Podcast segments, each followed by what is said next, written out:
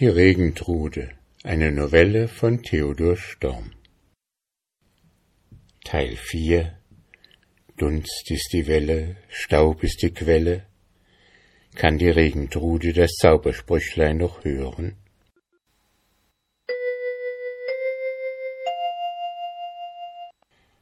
So waren sie wieder eine Zeit lang fortgegangen, als das Mädchen plötzlich rief Was ist denn das? Wo sind wir denn? Das ist ja ein großer, ungeheurer Garten. Und wirklich waren sie, ohne zu wissen wie, aus der einförmigen Weidenallee in einen großen Park gelangt. Aus der weiten, jetzt freilich versenkten Rasenfläche erhoben sich überall Gruppen hoher, prachtvoller Bäume. Zwar war ihr Laub zum Teil gefallen oder hing dürr oder schlaff an den Zweigen, aber der kühne Bau ihrer Äste strebte noch in den Himmel, und die mächtigen Wurzeln griffen noch weit über die Erde hinaus. Eine Fülle von Blumen, wie die beiden sie nie vorher gesehen, bedeckte auch hier und da den Boden.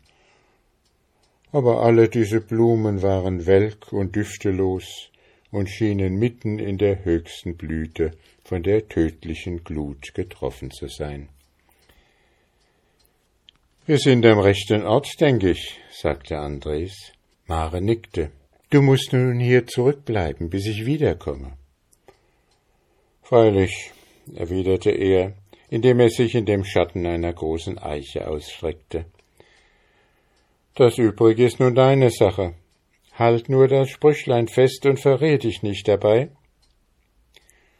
So ging sie denn alleine über den weißen Rasen und unter den himmelhohen Bäumen dahin, und bald sah der Zurückbleibende nichts mehr von ihr. Sie aber schritt weiter und weiter durch die Einsamkeit, bald hörten die Baumgruppen auf, der Boden senkte sich, sie erkannte wohl, dass sie in dem ausgetrockneten Bette eines Gewässers ging, weißer Sand und Kiesel bedeckten den Boden, Dazwischen lagen tote Fische und blinkten mit ihren Silberschuppen in der Sonne. In der Mitte des Beckens sah sie einen grauen, fremdartigen Vogel stehen. Er schien ihr einem Reiher ähnlich zu sein, doch war er von solcher Größe, dass sein Kopf, wenn er ihn aufrichtete, über den eines Menschen hinwegragen musste. Jetzt hatte er den langen Hals zwischen den Flügeln zurückgelegt, und schien zu schlafen. Maren fürchtete sich. Außer dem regungslosen, unheimlichen Vogel war kein lebendes Wesen sichtbar.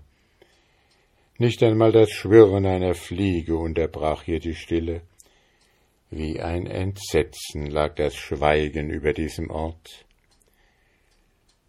Einen Augenblick trieb sie die Angst, nach ihrem Geliebten zu rufen, aber sie wagte es wiederum nicht, denn der Laut ihrer eigenen Stimme in dieser Öde zu hören, dünkte sie noch schauerlicher als alles andere. So richtete sie denn ihre Augen fest in die Ferne, wo sich wieder dichte Baumgruppen über dem Boden zu erheben schienen, und sie schritt weiter, ohne rechts oder links zu sehen. Der große Vogel rührte sich nicht, als sie mit leisem Tritt an ihm vorüberging. Nur für einen Augenblick blitzte es schwarz unter der weißen Augenhaut hervor. Sie atmete auf. Nachdem sie noch eine weite Strecke hingeschritten war, verengte sich das Seebett zu der Rinne eines mäßigen Baches, der unter einer breiten Lindengruppe durchführte. Das Geäst dieser mächtigen Bäume war so dicht, dass ungeachtet des mangelhaften Laubes kein Sonnenstrahl hindurchdrang. Maren ging in dieser Rinne weiter, die plötzliche Kühle um sie her, das hohe dunkle Gewölbe der Wipfel über ihr.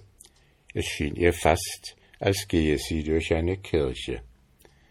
Plötzlich aber wurden ihre Augen von einem blendenden Licht getroffen, die Bäume hörten auf, und vor ihr erhob sich ein graues Gestein, auf das die grellste Sonne niederbrannte. Maren selbst stand in einem leeren, sandigen Becken, in welches sonst ein Wasserfall über die Felsen herabgestürzt sein mochte, der dann unterhalb durch die Rinne seinen Abfluss in den jetzt verdunsteten See gehabt hatte. Sie suchte mit den Augen, wo wohl der Weg zwischen den Klippen hinführe. Plötzlich aber schrak sie zusammen. Denn das dort, auf der halben Höhe des Absturzes, konnte nicht zum Gestein gehören, wenn es auch ebenso grau war und starr wie dieses in der regungslosen Luft lag. Sie erkannte doch bald, dass es ein Gewand sei, welches in Falten eine ruhende Gestalt bedeckte. Mit verhaltenem Atem stieg sie näher. Da sah sie es deutlich. Es war eine schöne, mächtige Frauengestalt. Der Kopf lag tief aufs Gestein zurückgesunken, die blonden Haare, die bis zur Hüfte hinabflossen, waren voll Staub und dürren Laubes. Maren betrachtete sie aufmerksam.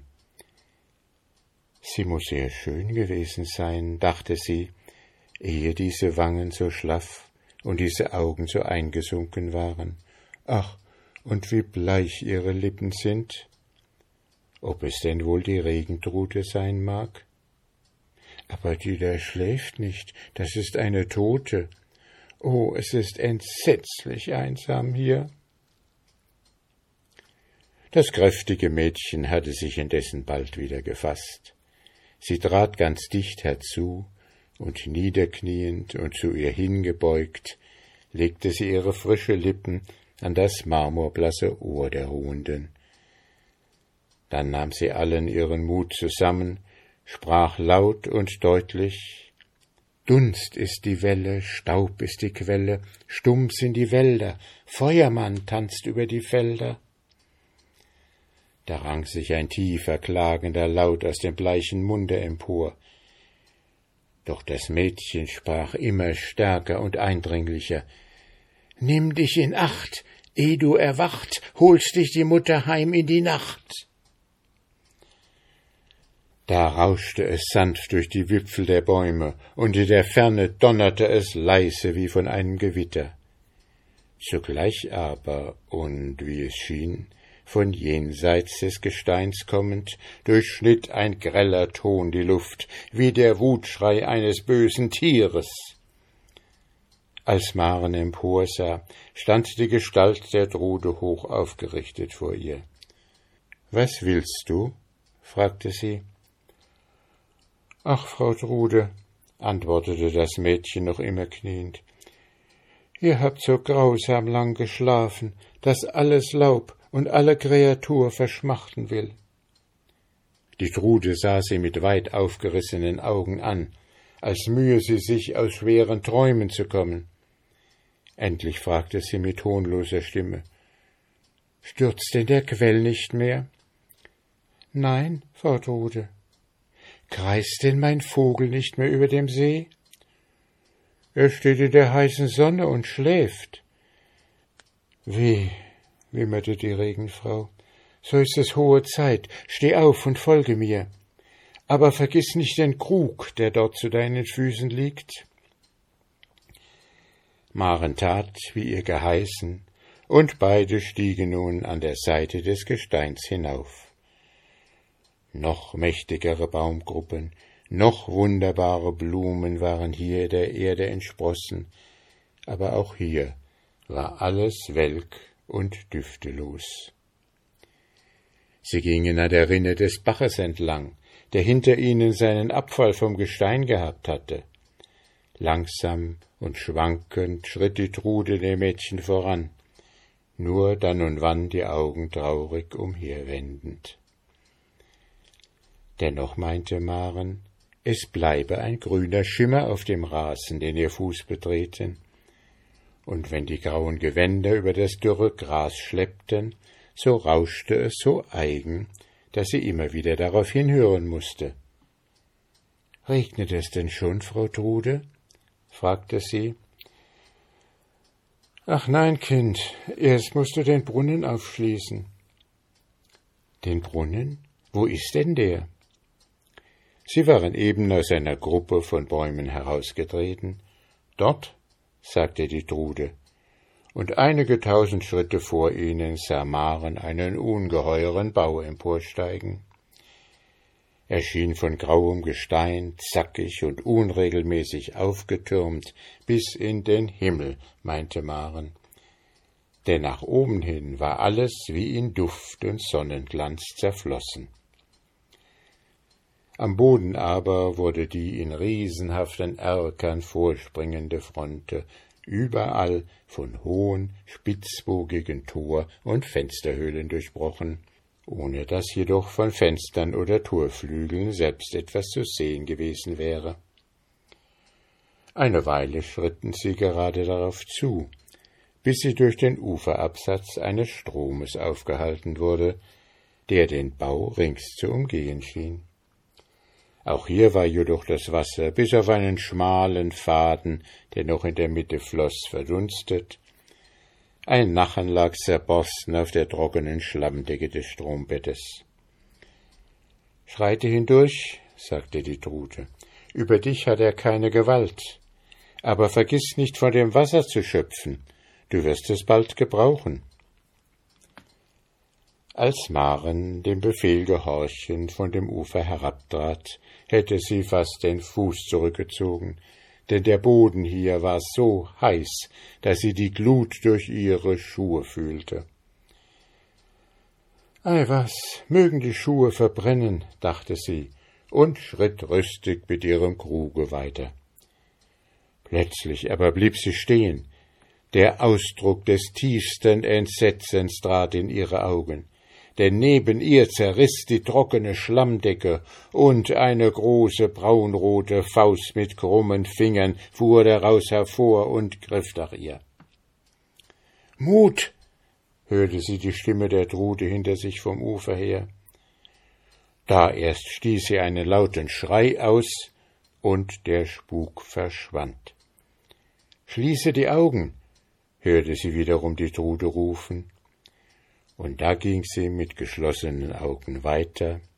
Als sie aber das Wasser ihren Fuß berühren fühlte, bückte sie sich und füllte ihren Krug. Dann stieg sie leicht und ungefährdet am anderen Ufer wieder hinauf. Bald hatte sie das Schloss erreicht und trat mit klopfenden Herzen durch eines der großen offenen Tore. Drinnen aber blieb sie staunend an dem Eingange stehen. Das ganze Innere schien nur ein einziger, unermeßlicher Raum zu sein. Mächtige Säulen von Tropfstein trugen in beinahe unabsehbarer Höhe eine seltsame Decke. Fast meinte Maren, es seien nichts als graue, riesenhafte Spinnengewebe, die überall in Bauschen und Spitzen zwischen den Knäufen der Säulen herabhingen. Noch immer stand sie wie verloren an derselben Stelle und blickte bald vor sich hin, bald nach einer, nach der anderen Seite, aber diese ungeheuren Räume schienen außer der Fronte zu, durch welche Maren eingetreten war, ganz ohne Grenzen zu sein. Säule hinter Säule erhob sich, und wie sehr sie sich auch anstrengte, sie konnte nirgends ein Ende absehen. Da blieb ihr Auge an einer Vertiefung des Bodens haften, und siehe, dort unweit von ihr war der Brunnen. Auch den goldenen Schlüssel sah sie auf der Falltüre liegen.